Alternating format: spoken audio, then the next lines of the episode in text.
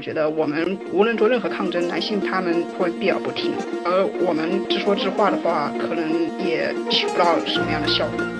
整个就是女性还是要普及一种主人翁的心态，就我不是另一半，我不是第二性。如果说一个新生命的诞生它是神圣的，那么我们这些女性为了新生命诞生而付出的血肉代价也是值得骄傲的。嗯，大家好，我是绵绵。我是夏夏，我是关关，我们是夸白三缺一，欢迎收听。大家好，最近在微博上面有一个新闻也引起广泛的讨论嘛，那就是有一位女生因为月经提前，在高铁上面想寻求帮助，结果发现高铁上面并没有售卖卫生巾，然后她就在网上发了这么一个帖子，我就引起了正反双方。各种各样的不同角度的讨论吧，有人就认为卫生巾是呃一种必需品，它应该在高高铁上面售卖。然后也有一部分人认为卫生巾呃比较禁忌的东西，观点也是多种多样。我们今天的话呢，就针对这个话题，然后聊一聊我们关于月经羞辱这这件事情的一个看法吧。首先，我也想请问一下绵绵和向向，你们觉得针对高铁应不应该卖卫生巾这个事情，你们是怎么想的呢？就是这件事情让我觉得很奇怪，为什么会引起这么大的讨论？首先，我觉得应该在高铁上卖卫生巾，这不是一个小概率事件。就一半的人类都是女性啊，你去掉了儿童和老人，而女性中也是一多半都是会来月经的，那些月经不规律者也比比皆是。所以，我觉得这个东西不能算是一个小概率事件，也不能算是一个特殊品，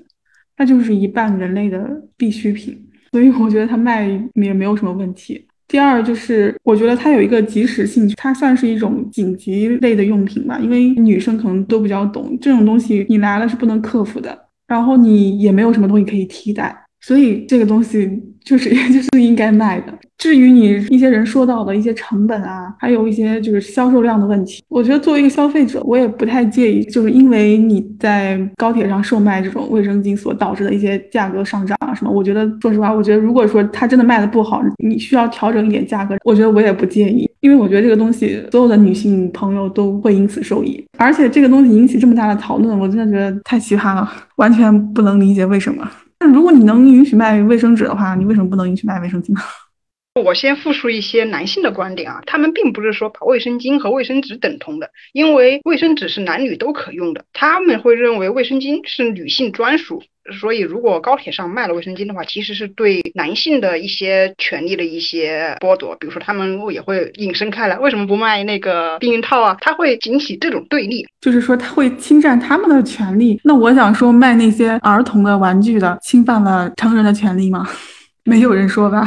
我觉得他这样说就很奇怪了，而且人类的一半都是女性，我觉得女性应该比儿童的占比要多吧？我觉得这个理由根本站不住脚。嗯，我觉得男性说高铁上可不可以卖避孕套什么的，完全可以啊！高铁上可以卖一切的东西，有什么不可以的？我觉得是我们的思路没有打开。高铁其实就可以和超市一样，超市卖什么，高铁上也一样可以卖什么，只要你 能挣钱，那有什么不可以卖的呢？是吧？卫生巾它的保质期是三年了，你你即使多存储一些也不是很要紧。这个高铁上面是否卖卫生巾这个问题本身的出现，凸显的是我们的社会对女性需求的一种忽视和压抑，以及女性在争取自身权益的过程中的那种困境。比起在高铁上卖卫生巾，其实还有一个更加严重的问题，就是防疫期间。我们的一线的女医护们的卫生巾的需求一直得不到解决。我记得，直到二零二二年上海的疫情期间，女医护们还是需要通过网上呼叫募捐才能够获得卫生巾。女医护们夜以继日的工作，如果没有卫生巾更换，不仅会血流满地，影响防疫工作，还会增加自身感染的风险，带来妇科疾病。女性在高铁上买不到卫生巾，女医护的防疫物资里缺少卫生巾。卫生巾的征用税率属于增值税率最高的一档，学校里的性教育得不到很好的普及，女性工作者来了月经就不让进入隧道等等问题，这些事物的决策者不是女人，她们不会来月经，她们也没有去了解月经的动力。所以他们在做决策的时候，不会从女性的角度出发去考虑问题。如果说男性会来月经的话，卫生巾早就在所有的公共场合合法售卖了，甚至遍地都会是自助的卫生巾零售机器。而且来月经不会被视为一种羞耻，还会被打造成一种无上的荣光。是男性优于女性的证明，因为男性能够来月经，而女性不能来；男性可以孕育生命，而女性不可以。由此可以得出一个结论：男性就是要比女性更优越。而经血留在裤子上，不再会是一个尴尬的事情，它会被打造成一个男人为了全人类的繁衍而流血牺牲的勋章。所以，我觉得这个问题的最根本的原因，不是他们在嘴上说的那一些毫无逻辑的理由，而是我们的女性没有上决策桌，没有掌握的话语权。我们作为一个无权无势的底层女性，我们必须要在这里发出我们自己的声音。卫生巾是生活的必需用品。卫生巾不仅是必须的，而且还应该降低税率，消除月经贫困。同时，月经不是一种耻辱，是女性为了孕育生命所付出的血的代价。它是光荣的，它是大自然的赠予，不需要被回避，也更加不需要感到羞愧。说到你最后说的这一句话，呃，月经不是一种耻辱，怎么说呢？可能你算是属于觉醒比较早的那一批。但是我觉得，在当今的世界上，不管是中国还是外国，就是关于月经在普罗大众的观念里面的话，这个还是一个比较羞于启齿的事情吧。我记得以前也有一个新闻，就是呃是是里约还是伦敦啊？就是傅园慧当着整个采访记者的面就说她因为来了月经比赛比不好嘛。呃，我们国内还有国外都是称赞她，说嗯她是一个比较勇敢的人，直接面对摄像头都能够说出这样的话。由此可以看出，关于月经这个事情谈的话，可能都是一种禁忌。我觉得这个是一个整个世界都是有的这么一个问题，并不是说我们现在就说它是我们的一种荣光，然后它我们就能改变它了。所以我觉得关于月经羞耻这个事情的话，可能应该就是说不能从口号说起，而是应该做一些什么事情，然后能改变这个观念的。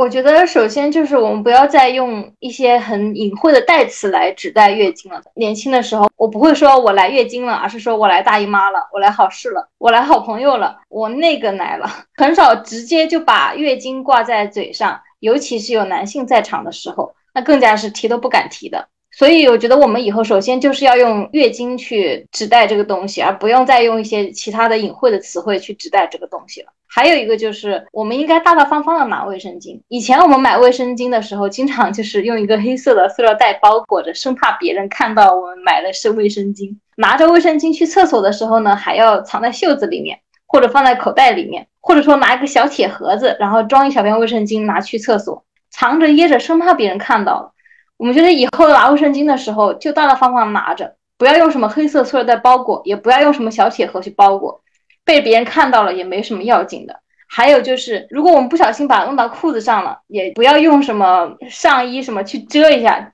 弄到裤子上就弄到裤子上了，就不要感觉很羞耻，回家了再换就完了。还有一个就是我们要改变我们对于月经的一些认知吧，因为很有很多人，包括我在内，其实以前是很讨厌月经的，为什么呢？就是因为我觉得每次来月经都很麻烦，每次来月经都会流失好多血液，而且我的月经量又特别的大，导致我一直都有点贫血，而且来月经的时期就感觉身体很虚，在来月经之前还会有产生那种乳房的胀痛感，让人感觉很不适。来月经的期间，每几个小时就要换一次卫生巾，把裤子啊、床单什么弄脏，简直就是常事。而且来月经期间，可能内分泌不协调什么的，还可能会爆痘。所以我以前是完全不喜欢自己来月经的，我很痛恨自己这一点。我觉得它是一个很麻烦，它给我带来了生活上的不便利，还带走了我的血液，削弱了我的身体。我很讨厌月经。但是呢，经过后期的了解，我就知道，哦，原来女性来月经其实是代表你的身体每个月都在为了怀孕做准备。月经的到来象征着我具有了一个创生的力量。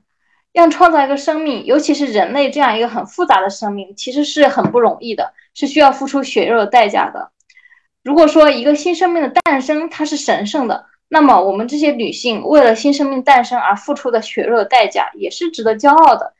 所以之后我就可能没那么讨厌月经了。我认为这个算是对人类的整个的伟大的付出吧。还有一点就是小小的一次的不合理、不公平事情的一个发生是有用的。如果没有他这次发生，我们可能不会去聚焦到这个问题上，我们可能就在消除月经羞耻的道路上往前更走了一步。我觉得这是一个循序渐进的过程，可能一时半会儿、一年两年做不到，但是慢慢的去做就会好。对，我觉得就是说，每一次这种关于女性权益的，或者甚至其他弱势群体的一些权利的诉求，或者引起的这种网上的广泛的讨论，虽然每一次都能让我们 就是感受到特别寒心和失望。但是我觉得这个确实是很有用的，因为你发声，你说明就是你会引起更多人的关注，其实也是对这个知识的、对你的诉求的一种普及。然后我觉得随着这种讨论越来越多，我希望我们以后女性的局面会越来越好吧。这一次会引起这么大的讨论，一些男性啊，一些男大 V 啊，就是这么跳起脚来阻止 高铁上售卖卫生巾这件事，在我看来，可能就是想给人立规矩吧。就是像你父母经常挑人多的时候，只有孩子一样，人往往会在对方最脆弱的时候，或者说拒绝成本最大的时候，来给你立规矩，来显示他的权威。就感觉是一种特别膨胀的主人公的心态，然后女性天生就好像比男性次一等一样，就是借着这个机会要踩你两脚，然后彰显他自己主人公的这种风范。所以我感觉就是 他们说的这些什么月经能不能憋，还有人说女性应该吃药什么避免来月经啊，还有什么卫生巾在包里放久了有细菌啊，什么乱七八糟这些东西，我感觉这些就是就是一些特别降智的回答，就是想要给女性立规矩的那种感觉。他已经意识到了女性开始有自己的诉求，感觉你要冒头的时候，他就要来打压你，就这种感觉。至于我们可以做一些什么事儿来避免，就是来或者来减少月经羞耻啊，就是向阳说刚刚说的那些，我觉得非常同意。不过有一点就是，他说可能你弄脏的话不用遮掩什么的，但是我觉得可能这一点就跟你咖啡弄脏了裤子，你可能会遮一下一样，它可能更多的是一种就是就很平常的那种遮掩吧。我记得我一个姐姐第一次在我们家来来月经的时候，就特别神秘，就是两个人，就是她表现出来就特别疼嘛，然后又很痛苦的样子，所以我就很担心。然后但是呢，他们俩就是和另外一个年长的姐姐，他们俩就窃窃私语，然后就在我的一再追问下，也不愿意告诉我，然后反而引起了我的好奇，然后我就去偷看，我就发现哦，其实这件事情我早就知道了，就是你你有妈妈的话，你肯定会知道月经这件事情的。当时一个孩子的心态看的时候，其实也觉得没有什么。一个女性在每个月固定的时间下体会流血这件事情，让小孩子会觉得惊心动魄。但是其实你稍微大一点，你学了生物知识之后，你就会知道这是一种正常的呃现象。但是为什么会买卫生巾的时候，甚至谈论卫生巾的时候，我们要用大姨妈，甚至要用呃什么好事什么其他的事情来代替呢？这确定就是一种社会规训或者你整个社会文化的这种熏陶。我小时候，其实我不太懂为什么我们要用其他的名词来代替卫生巾，只是大家这样做的就这样做了。但是我后面在想，可能是因为它跟性器官有关，所以才会羞于讨论它。但是呢，我又觉得经常讨论安全套这件事情，好像也没有特别规避。而且在那个商场、超市里面最醒目的就是结账的地方，经常会摆有一个杜蕾斯或者某些品牌的安全套、避孕套，就不像卫生巾这么的羞耻。这件事情可能是一个女性的一个忽视，或者说对女性的这种来月经这件事情是有一个呃羞耻在的一个刻板印象。包括之前那部电影《青春变形记》里面那个红熊猫的印象，也是一个关于呃月经羞耻的这么一个话题的隐喻。可见月经羞耻这一个现象，其实在全球范围内都是一样的。然后，当你堂堂正正的说一件事情，面对它的时候，我觉得它对于这个人类的这种信息的这种接收应该是有作用的，就是不会让你特别的去把它当做一个禁忌词。这种禁忌词，其实你正视它之后，你说多了之后，它的这个禁忌就自然被破掉了。还有就是，其实有一些商家应该承担一定的，就是这种正面的作用。比方说，之前保洁保洁公司也是因为它对于月经的这个讨论引起了一个轩然大波嘛。他之前在一篇公众号文章里面讲，女人的内裤比男性脏，就是女性每个月会来月经这一篇文章就引起了轩然大波。因为保洁是一个基本上是一个女性消费群体为对象的一家公司，它竟然就如此的贬低他自己的金主妈妈。当时我真的觉得这这家公司是脑子进水的吗？这在国外应该是一个这种政治正确类的问题吧？他竟然都敢这么明目张胆的说女性的内裤比男性的脏，我觉得商家应该承担起这一类的责任，就是不再对女性来月经这件事情，为了她的销售额去贬低女性或者怎么样。我是觉得他应该承担起这样的责任，去宣传正确女性健康的一些知识。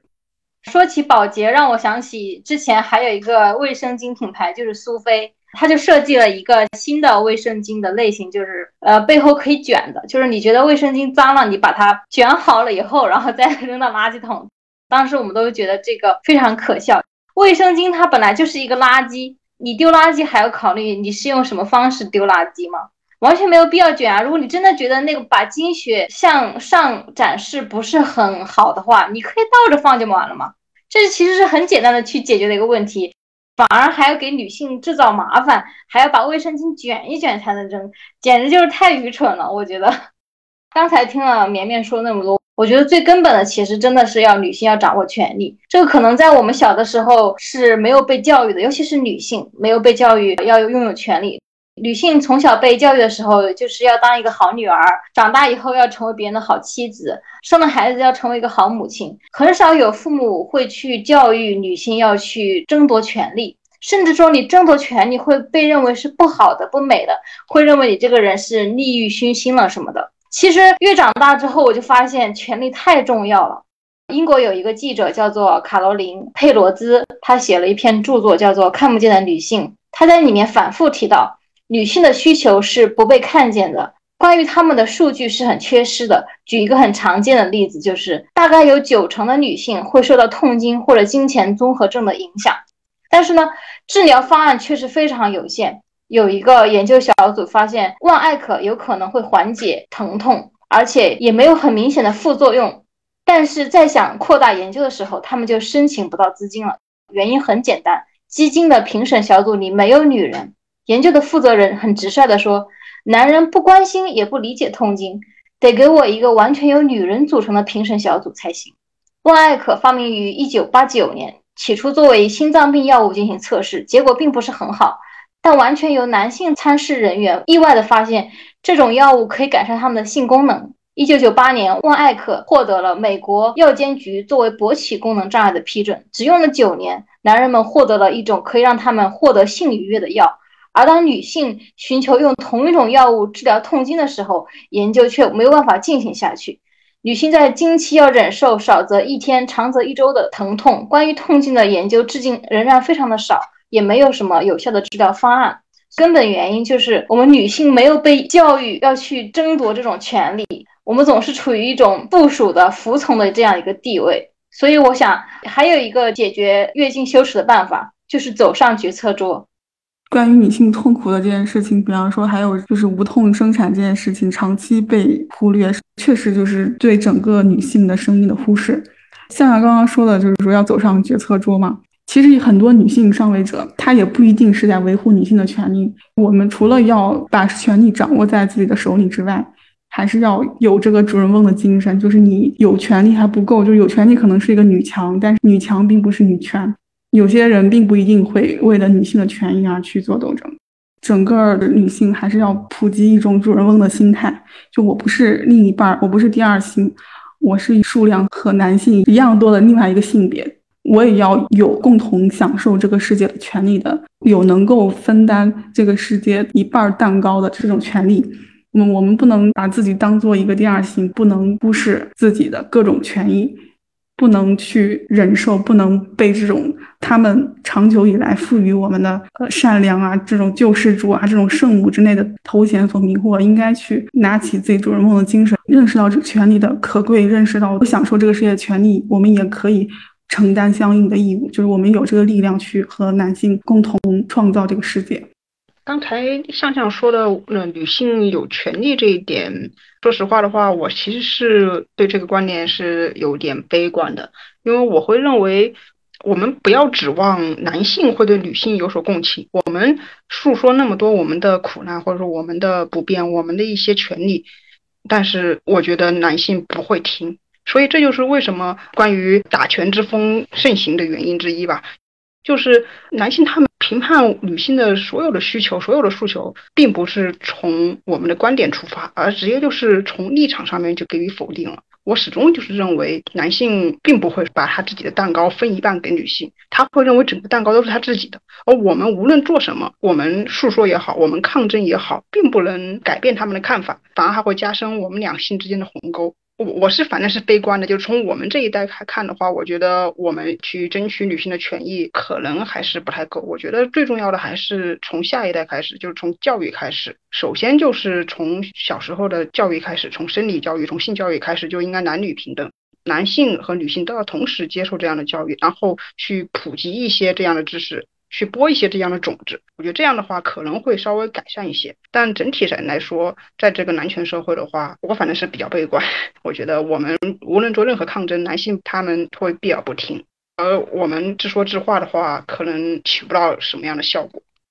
我觉得抗争是有用的，完全是有用的。以前可能在傅园慧在那个运动会上说月经，她来了月经，结果发挥不太好的时候，可能在那之前我们不敢在新闻媒体之前把月经两个字说出来，但是现在我们可能在网上到处都是月经两个字了，很轻易的就把月经说出来了，而且讨论量越来越高，我觉得是有用处的。而且根据我了解到，到了二零二零年的话，有很多的女性她们在很多的高校落地了很多的这个卫生巾互助盒。这些小的作为是很有用的，我们不能指望一步到位，这本身就是一个旷日持久的努力。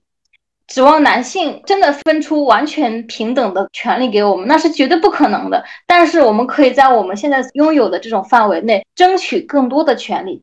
比以前更好就已经很好了。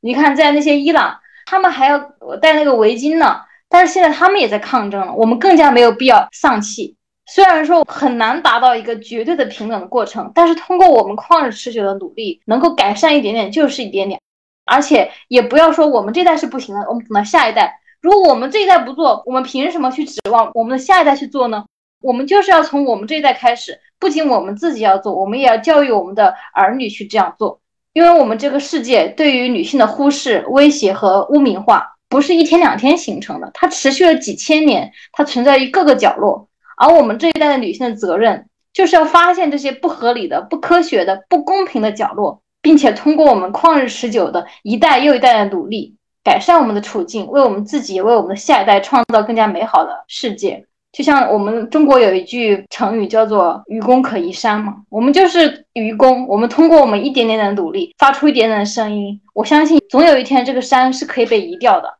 不，我认为这是一种意识形态之争。